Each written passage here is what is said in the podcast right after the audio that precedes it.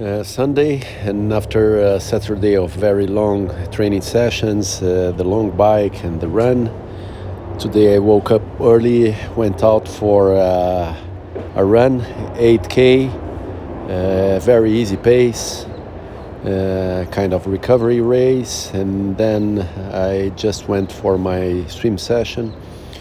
Two kilometers, different exercises, all the variations, drills, and everything that I have been doing recently, and I'm liking it. So, two sessions uh, in a row, uh, almost two hours, one hour, 50 minutes maybe, the two together. Feeling good, good energy. Now I go for my tennis game and uh, happy with it, happy with the week. Uh, nice Sunday ahead, and just enjoy and uh, prepare and be ready for another week of trainings next week. That's great.